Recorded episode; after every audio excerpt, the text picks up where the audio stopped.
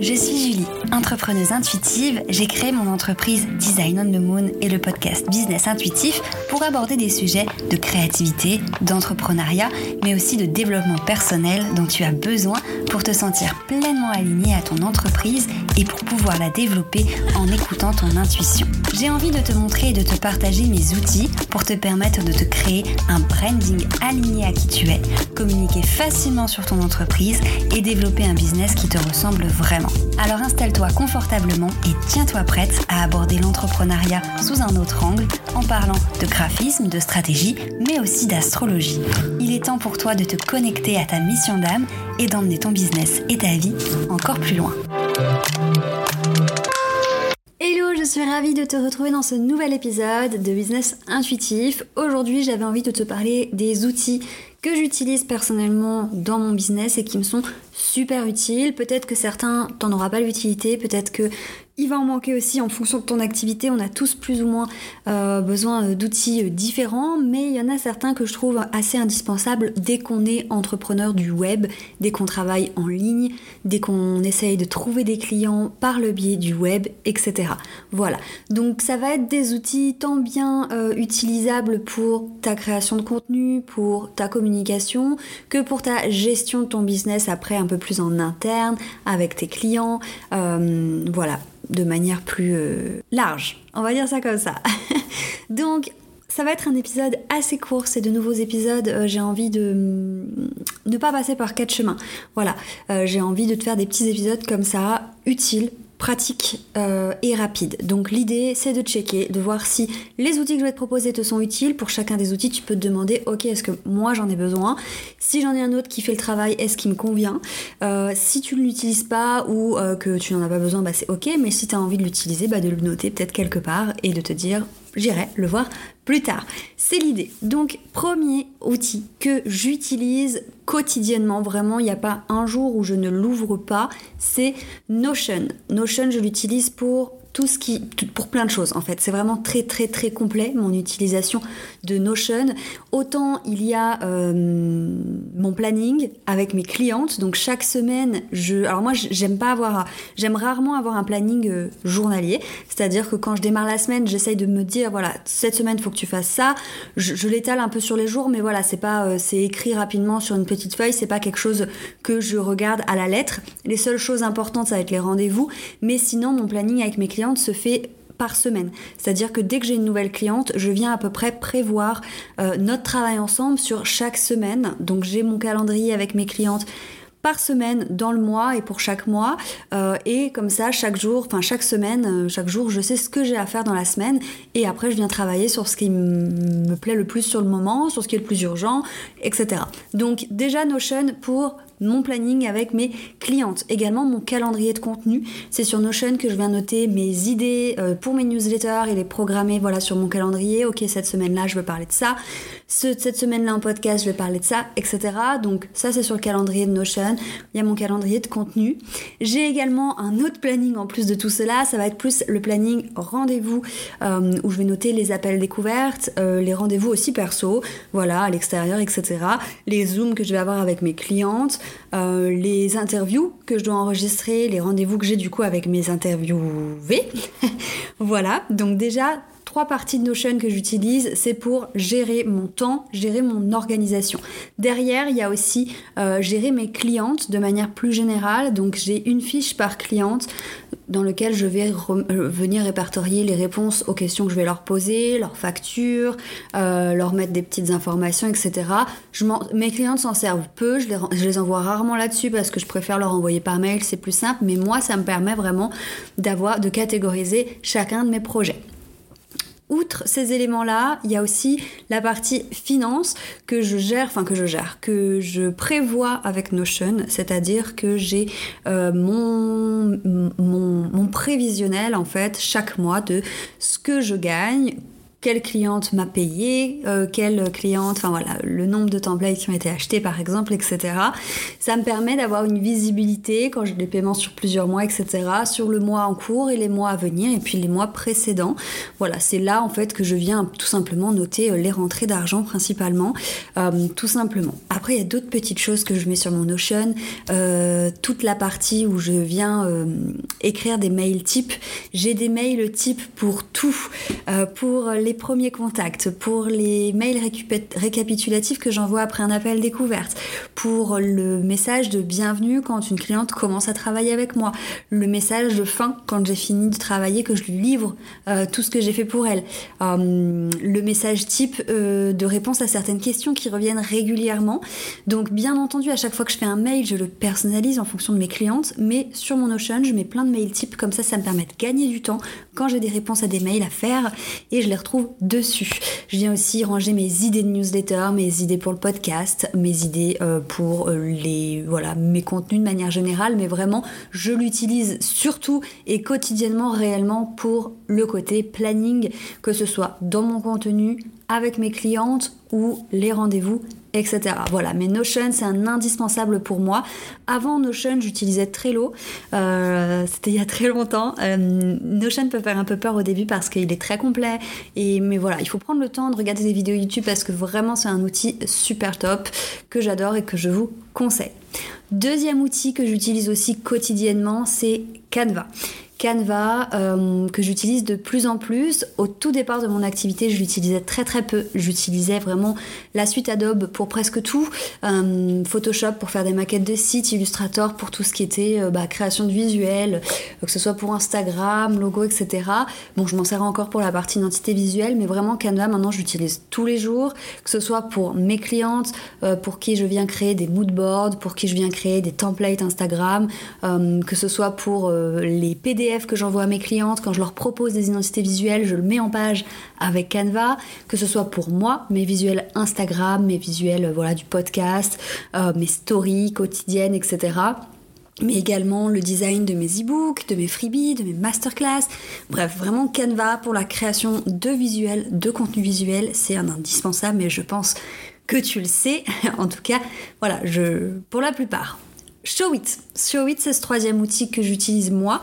Donc, Showit, tu peux le remplacer par WordPress, Wix, Squarespace, bref, le CMS que tu veux utiliser pour ton site internet. Mais en tout cas, l'un CMS est indispensable. Un site web est indispensable pour ton site web, pour ton site web, pour ton activité, pour ton entreprise, pour son bon développement, son bon fonctionnement. Donc moi, c'est Showit. Je n'ai pas à te répéter pourquoi c'est Showit. Je pense que si tu écoutes le podcast, tu as déjà dû m'entendre euh, louer euh, euh, ses qualités beaucoup beaucoup de fois, mais vraiment Showit que j'utilise pour les sites de mes clientes, pour les templates de sites que je vous propose à la vente et pour mon site à moi que je viens très régulièrement mettre à jour, euh, retravailler mon contenu, mes pages en fonction, rajouter des avis, rajouter les prestations déjà réalisées, euh, voilà, euh, tout simplement. Quatrième outil que j'utilise et que je pense indispensable également, c'est Time. Alors Time, c'est mon outil de facturation. je m'en sers surtout pour et principalement que pour ça, pour faire les factures en fait, tout simplement, pour faire les factures quand je reçois un paiement. Alors j'envoie rarement... Euh, en fait, moi, je ne fais plus de prestations où on me règle en virement bancaire, même avec mes clientes du coup en individuel, etc. Tout se fait par lien de paiement en ligne, ce qui me permet de ne pas avoir à rappeler à chaque fois une cliente que c'est le moment de régler quand elle paye en plusieurs fois. Ça se fait assez automatiquement. Et du coup, je viens créer mes factures après les paiements avec Time. Comme ça, je les retrouve toutes facilement. Mes clientes avec lesquelles j'ai déjà eu des factures sont enregistrées. Bref, c'est un outil que j'utilise beaucoup. Je me tâte même à ouvrir un compte bancaire chez eux à voir comment ça se passera par la suite. Mais j'utilise Time avec deux i euh, pour tout ce qui est facturation. J'utilise aussi des outils euh, pour ma communication, mon site web, ceux de mes clientes, leur communication elles aussi, qui est qui sont les sites de photos libres de droit. Donc il y en a plusieurs. Moi personnellement, j'utilise beaucoup Pexel, j'utilise beaucoup Canva et bon, Unsplash beaucoup moins, mais vraiment Pexel et Canva, c'est surtout Pexel, des sites sur lesquels je viens trouver toutes mes photos libres de droit et quand on cherche bien, on trouve vraiment des merveilles et je, je trouve aussi dessus plein de vidéos libres de droit que j'aime utiliser pour euh, mes reels, euh, voilà, tout simplement. Euh, pas mal de petites choses. Donc les photos libres de droit, ça sert à quoi? Ça sert tout simplement à illustrer des propos dans ta communication, mais surtout à, hum, on va dire, euh, contribuer à ton identité de marque, à ton identité visuelle, parce que à travers les photos, on va vraiment ressentir des choses. Donc j'appuie toujours là-dessus quand on crée une identité visuelle, le choix des photos, l'utilisation des photos est hyper importante. Euh, bien entendu, je trouve que le mieux c'est des photos libres de droit pour varier un peu et un shooting professionnel. L'ensemble, c'est le combo parfait. Mais voilà, ça peut être très utile d'avoir ces plateformes-là, donc comme Pexel, Canva ou Unsplash, pour trouver des photos libres de droit. Autre outil indispensable, pour moi en tout cas dans mon business, c'est Teacheasy. Teacheasy, qu'est-ce que c'est? C'est la plateforme sur laquelle j'héberge mes formations en ligne, euh, sur lesquelles voilà, j'héberge que ce soit euh, tous mes templates sont hébergés, euh, toute la formation qui va avec les templates sont hébergés sur Teacheasy. Teacheasy, je l'utilise depuis deux mois maintenant. Avant, j'étais avec Teachable. Donc, c'est des outils, il y en a plein. Il y a System.io, il y a Podia, il y a comment ils s'appellent les autres Teachable, Teacheasy, euh, euh, il y en a un autre que j'ai sur le bout de la langue mais que je vois plus. Bref, ces outils-là te permettent d'héberger euh, une formation en ligne et l'intérêt de ces plateformes, c'est de ne pas alourdir ton site avec euh, un espace en ligne parce que c'est très compliqué à construire. budgétairement parlant, ça va être beaucoup plus onéreux. Et c'est d'avoir un outil vraiment facile à utiliser, clé en main, qui permette à tes clients d'avoir leur espace membre et à toi d'héberger ton contenu, que ce soit sous format vidéo, audio, PDF avec des quiz, des leçons, etc. Teacheasy est vraiment top. Je suis partie avec eux parce que c'est une plateforme française que j'ai découverte. Donc déjà, c'était beaucoup plus pratique pour mes clientes parce qu'elles recevaient des mails en français et non en anglais comme avec Teachable. Le rapport qualité-prix, je le trouve vraiment excellent. La plateforme est très fluide, très intuitive, très facile à utiliser d'un point de vue administrateur et d'un point de vue élève. Et ça, c'est le top. Donc voilà, c'est Teacheasy que j'utilise. Si tu as envie de le découvrir, il y a un lien dans la description de cet épisode. Euh, si tu te poses encore la question, je sais que tu peux même héberger euh, une formation sans prendre d'abonnement avec la version gratuite. Donc ça, c'est top pour commencer et pour la découvrir. Donc Teacheasy pour héberger mon contenu, mes formations en ligne et euh, que ce soit autant mes formations payantes que mes formations, euh, mes mini-formations gratuites que j'offre à travers ma newsletter par exemple. Et en parlant de newsletter, le dernier outil qui est important pour moi de te parler, c'est un outil d'emailing. Alors, bien entendu, là encore, il y en a plein. Euh, moi, j'utilise Flowdesk et avant ça, j'utilisais MailerLite et c'est les deux que je continue à enfin, desquels je continue de parler et que je continue de conseiller. MailerLite est super d'un point de vue tarif parce qu'il est abordable quand on commence. On peut avoir un compte, je crois, pour. Euh, je sais plus si c'est 15 euros par mois ou même gratuit jusqu'à 1000 abonné, inscrit à ta newsletter. Donc il est vraiment top pour ça. Et puis c'est un outil qui est relativement facile. Bon, ça va, c'est pas des plus difficiles à utiliser. Et puis il y a Flowdesk. Flowdesk, c'est mon chouchou, mais Flowdesk, c'est une autre paire de manches. C'est un outil qui est incroyablement agréable à utiliser. Il est super d'un point de vue technique, etc.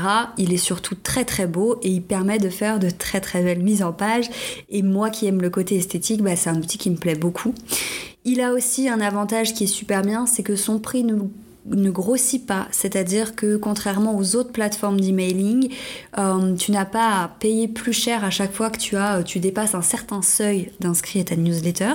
C'est le même prix tout le temps, peu importe si tu as 5 abonnés ou 50 000, mais euh, ça peut aussi du coup être un frein pour les personnes qui n'en ont pas beaucoup, puisque c'est quand même un investissement à mettre chaque mois en plus du reste. C'est pour ça que je conseille souvent aux personnes qui démarrent de partir d'abord avec MailerLite et potentiellement après, si la stratégie mailing prend beaucoup d'ampleur et de la place, de partir avec Flowdesk qui est vraiment un outil très agréable à utiliser. Voilà, mais en tout cas, un outil d'emailing, je pense que c'est un indispensable dans son entreprise. Vous me connaissez peut-être un petit peu, vous savez que j'aime particulièrement communiquer via ma newsletter, créer du contenu pour mes abonnés à ma newsletter et euh, vendre via ma newsletter aussi. Clairement, je trouve que ça a un impact beaucoup plus... Euh, comment dire euh, beaucoup plus, beaucoup plus proche, beaucoup plus intime de communiquer via cet outil-là que de publier simplement un post euh, sur Instagram tout simplement. Voilà, donc pour te résumer mes petits outils favoris indispensables dans mon business, on a Notion pour tout ce qui va être la gestion de mon business en interne, que ce soit le planning de mes projets avec mes clientes, mon planning de contenu, mes rendez-vous importants, euh, le référencement de mes clientes, les détails de chacune, etc. Mes finances, mes mails types, euh, mes idées pour mes contenus, bref, voilà, je retrouve tout ça sur Notion. Canva que j'utilise ensuite pour ma création de contenu personnel, celle de mes clientes également, pour présenter, voilà, mettre en forme des PDF, des e-books, des masterclass et tout ça. Les sites libres de droit comme Pexel, Canva ou Unsplash qui me permettent de varier les visuels dans mes contenus, que ce soit en vidéo ou en photo. Time avec deux i pour la facturation, le côté un peu plus relou du business. Teach Easy euh, pour les formations en ligne, pour héberger mon contenu euh, à la vente en ligne, mes formations, etc. Mes templates et tout ça. Et Flowdesk ou MailerLite pour la stratégie mailing pour les newsletters et tout ce qui va avec. J'espère que ces petits conseils, ces petits outils que je te donne là te parleront, que ça te donnera euh, des idées d'outils à tester ou peut-être euh, voilà, une idée des outils qu'il va falloir que tu prennes en main, que tu peux potentiellement prendre en main pour ton business. Je te souhaite une belle journée et je te dis à très vite pour un nouvel épisode. Merci d'avoir écouté cet épisode. S'il t'a plu, n'hésite pas à me partager ton petit avis sur Apple Podcast. Si tu as envie de découvrir cet épisode sous forme d'article de blog, tu peux aussi te rendre sur mon site design-onthemoon.com. C'est aussi là-bas que je te partage tous mes outils gratuits pour développer ton entreprise. Tu peux aussi me retrouver sur Instagram at Design on the Moon où je partage au quotidien mes aventures entrepreneuriales. Je te remercie encore et je te dis à la semaine prochaine.